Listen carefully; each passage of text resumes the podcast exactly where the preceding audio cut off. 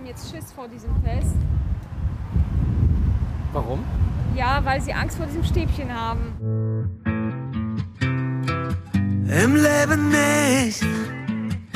Es folgt Im Leben nicht.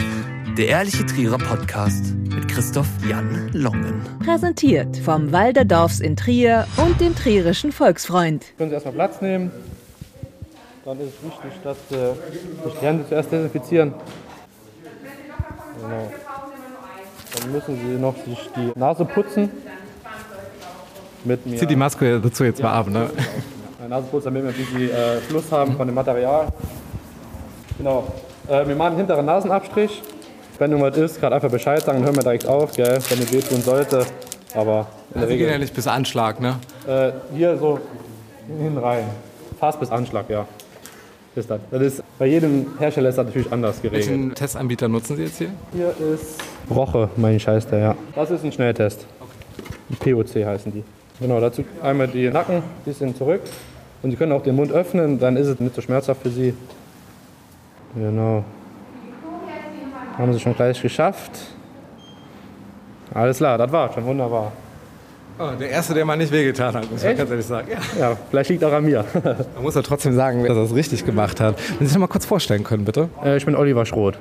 Und Sie machen das alles freiwillig hier. Alles freiwillig, ja. Ich bin in der Feuerwehr Pluwig, Gusterrad und machen das freiwillig hier, ja, genau. Das ist jetzt Ihr Wochenende, dass Sie jetzt auf diese Art und Weise mit Ja, Menschen zu genau. tun haben. Den ganzen Morgen von 8 Uhr treffen wir uns bis, bis halb zwölf geht das ja, äh, bis halb ein und mit, mit Abräumen ist man schon um halb zwei erst daheim. Ne? Wie sind so die Reaktionen? Wie empfinden Sie das, wie die Menschen Sie jetzt hier wahrnehmen? Schon viel los, also wird auch angenommen, ne? ist wichtig, dass auch viele machen, finde ich. Und jetzt bei gutem Wetter ist ja klar, dass das auch viele machen wollen. Also haben Sie jetzt gemerkt, dass es mehr geworden ist, dadurch, dass jetzt immer mehr gelockert wird, immer mehr geöffnet wird? Ja klar, und jetzt wird Wetter ja auch besser, wird Sommer, dadurch kommen immer mehr Leute, wollen ja nochmal rausgehen, hat, hat ja mehr geöffnet, deswegen ist auch mehr los. Wie viele Gäste haben Sie pro Tag? Äh, Sie sind jetzt der 82. Und es ist gerade halb zwölf. Okay. So um die 100 kommen hier. Und, äh, wie, ist, wie ist jetzt der weitere Ablauf? Ähm, Sie gehen jetzt mit der Nummer raus, warten 15 Minuten und dann werden Sie mit der Nummer nochmal aufgerufen und dann kommen wir mit dem Test raus, wenn er fertig ist.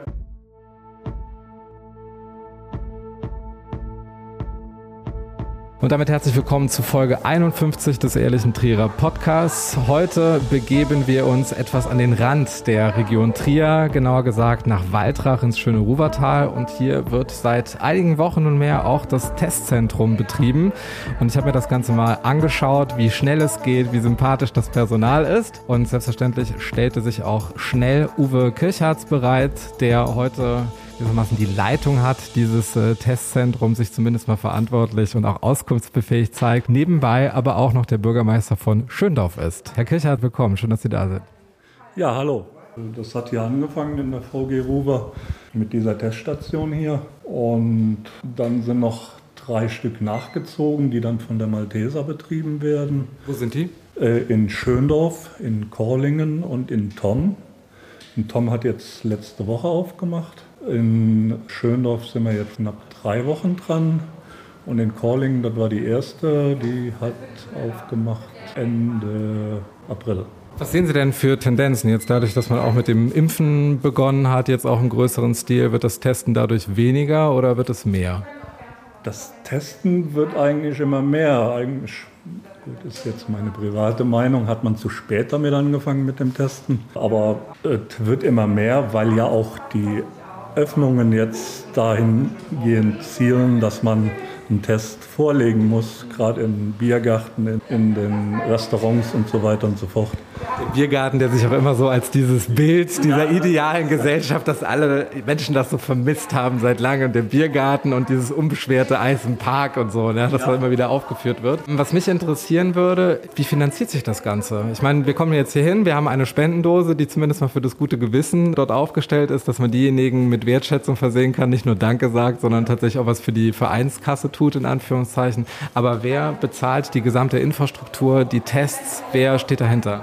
Ja, da steckt das Land dahinter im Prinzip. Die, das wird alles soweit gestellt vom Land und die Tests werden auch von denen bezahlt und wir testen halt, werden mit dem Material versorgt, testen und bekommen noch einen kleinen Obolus dann im Nachhinein für die Testungen, aber im Prinzip alles ehrenamtlich und vom Land halt finanziert.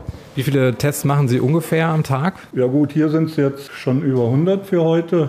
Ist nicht jeden Tag so, kommt auch aufs Wetter an natürlich, klar. Schönwettertester sozusagen. Ja gut, äh, wenn die Leute raus wollen halt. Ne? Das ist halt eben das A und O, sage ich jetzt mal ganz einfach. Und das ist für die Leute halt wichtig, dass sie dann kurzfristig irgendwo hin können gehen und testen, damit sie auch was unternehmen können. Wenn es natürlich regnet, ist es natürlich nicht so gefragt, ist klar, weil da bleiben die Leute halt auch zu Hause und da brauchen sie das nicht. Wie viele Menschen benötigen Sie, um hier dieses Testzentrum professionell zu betreuen? Wir haben eigentlich zwei Teststraßen da, diese dann mit drei Leuten im Prinzip bedient werden. Einer, der testet, einer, der auswertet und hinten dann die Ausgabe wiederum. Dann der Kollege, der hier vorne sitzt, dann mit der Anmeldung und dann noch jemand, der austrägt, äh, beziehungsweise die fertigen Tests nach außen dann gibt. Es sind halt sieben, acht Leute. Neun Leute sollte man schon haben, damit äh, ein reibungsloser Ablauf da ist.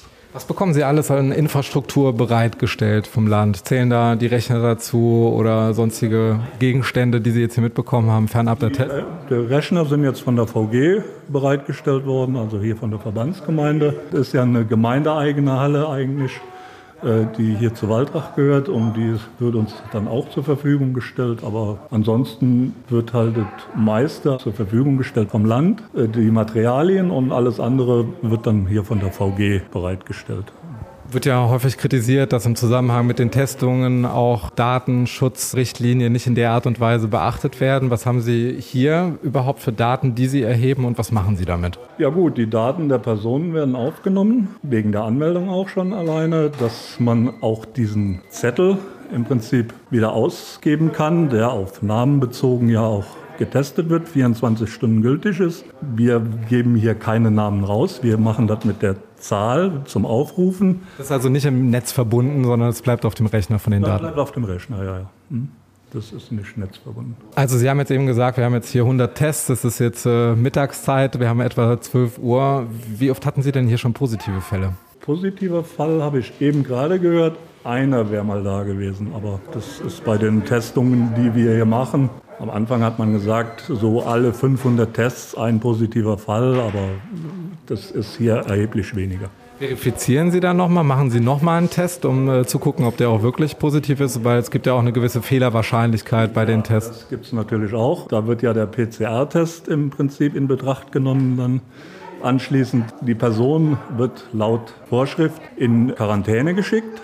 Das machen Sie von hier aus direkt. Von hier aus wird er dann direkt in Quarantäne geschickt und dann soll er schnellstmöglich einen PCR-Test machen lassen an einer Stelle beim Hausarzt in Trier im Testzentrum. Da machen sie auch PCR-Tests, weil wir machen hier keine. Dann wird da überprüft, ob es wirklich dann stimmt. In der Zeit muss er halt in Quarantäne bleiben und abwarten, bis da dann der Bescheid kommt.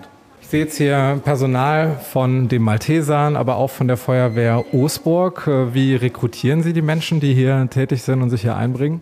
Ja, die Leute, die haben sich freiwillig gemeldet. Da, damals war der Aufruf von der Verbandsgemeinde an die Feuerwehren, an den Malteser Hilfsdienst, an das Rote Kreuz. Die haben sich dann zusammengetan und diese Teststation hier mehr oder weniger ins Leben gerufen dann. Und das sind dann Ortsgliederungen jetzt des Roten Kreuzes und auch der Malteser, beziehungsweise von den Feuerwehren. Die machen ihren Dienstplan, da melden sich die Leute freiwillig und für den Dienst hier zu tun und dann wird das so eingeteilt und dann läuft das. Es ist ja auch äh, ein Stück weit Sichtbarkeit für die äh, Menschen, die jetzt beispielsweise sich in der Feuerwehr engagieren. Also ich glaube, hier wird auch der Pulli oder die Weste damit stolz getragen, dass man denen eben auch zeigen kann, dass man hier auch in diesem Bereich, der unsere Gesellschaft ja sehr, sehr stark fordert, dann auch vor Ort ist. Was sind denn die Rückmeldungen, die Sie bekommen von den Menschen, die jetzt hier sich testen lassen, dadurch ihr Ticket bekommen, um in der Stadt einen schönen Tag zu verbringen? Was äh, sagen Ihnen die Menschen? Ja, die Resonanz ist nur positiv. Also die Leute sind dankbar, damit sie überhaupt solche Angebote haben. Und man muss sagen, das ist schon eine gute Sache für die Leute. Und die machen halt auch regen Gebrauch davon, wie man gerade heute sieht. Gut, Herr Kirchhardt, dann kommen wir jetzt, äh, wie das bei jeder Podcast-Folge so üblich ist, auch für den äh, Ruwertaler, der Sie ja sind, Ja. zum Quickfire. Das bedeutet, das sind 16 kleine Fragen, die es äh, zum Trierer Leben beantworten gilt. Sind Sie bereit? Ja, Dann starten wir mit Ihren drei Lieblingswörtern auf Trierisch. auf Trierisch. Gut, das ist jetzt nicht so meine Sprache. Sagen Sie es in Ihrer Sprache und wir versuchen mal, ob Sie Trierer dann auch nachvollziehen können. Ich meine es gern. Ger ist wahrscheinlich gerne. Ne? Ich, ich mache es gerne. War ja aber flott. Und was haben wir noch? Besser Haut als Moor. Oh, das müssten Sie nochmal erklären. Besser heute als morgen. Ja, und das sind wahrscheinlich auch die drei Tugenden, mit denen man beim Malteser Häschen sehr, sehr weit kommt. Was ist denn Ihr Lieblingsort in Trier? Die Innenstadt. Was genau? Von der Porta bis, sagen wir mal, bis zum Dom. Ihr Trierer Lieblingsgericht? Mein Trierer Lieblingsgericht wäre eigentlich ein Kerdisch. Wie oft waren Sie in Ihrem Leben schon auf der Porta Nigra? Vier, fünf Mal auf jeden Fall. Wo parken Sie denn, wenn Sie mit dem Auto in der Stadt sind? Meistens am Bahnhof. Im Gratisbereich noch, oder? Äh, nö, schon zum Zahlen. Was ist denn Ihre Trierer Lieblingsgastronomie? Da, wo man sich am gemütlichsten hinsetzen kann, im Außenbereich. Also in der Fußgängerzone selbst, ist eigentlich egal. Was wäre denn Ihre Lieblingsgastronomie im Ruwertal, um da nochmal einen Insider-Tipp abzugreifen? Das wäre jetzt äh, in meinem Heimatort in Schöndorf unser Gasthaus. Wer ist denn Ihr Lieblingstrierer oder Ihre Lieblingstriererin? Gildo Horn und äh, unser Laiendecker, das sind eigentlich die Leute, die man so kennt und die sind auch eigentlich ganz okay, machen gute Musik, passt. Welches Hobby ist das, was Sie in der Zeit von Corona am stärksten betrieben haben? Ich habe eigentlich relativ wenig Hobbyzeit. Ich bin Ortsbürgermeister bei uns in Schöndorf und auch Malteser tätig, deswegen bleibt da nicht viel Zeit für Hobby. Was ist denn das Erste, was Sie machen werden, wenn diese Zeit hier so richtig vorbei ist? Entspannen. Ihre Lieblingsserie im Fernsehen oder auf Netflix? Ich gucke, was kommt. Was sind äh, für Sie die Eigenschaften, die die Mitarbeiter beim Malteser Dienst auszeichnen? Ja, der Zusammenhalt auf jeden Fall mal, auch über Malteser hinaus. Die Wertschätzung jedem gegenüber, der mitmacht und hilft. Wem würden Sie am liebsten mal Danke sagen? Meiner Familie, dass sie mich überall so unterstützt, wie sie mich unterstützt. Jetzt stellen Sie sich vor, Sie könnten alle Plakatwände in Trier mit einem Satz versehen. Welcher wäre das? Wir hoffen. Punkt. Das ist ein schönes Schlusswort für die Folge 52 des Ehrlichen Trierer Podcasts. Alle Episoden können Sie nachhören auf Spotify, Apple Podcast oder aber auch auf volksfreund.de-podcast. Ich sage Dankeschön, Uwe Kirchhartz, Bürgermeister von Schöndorf, der heute zugleich auch im Testzentrum in Waltrach tätig ist. Das macht er für die Malteser und Ihnen gebührt auch das letzte Wort dieser Folge. Ja, vielen Dank und ich rufe die Leute noch weiterhin auf. Geht euch testen lassen. Es ist jeder Sicherheit dann gewährleistet und machen Sie Gebrauch davon. Im Leben nicht. Der Ehrliche Trierer Podcast über Erinnerung und Fiktion.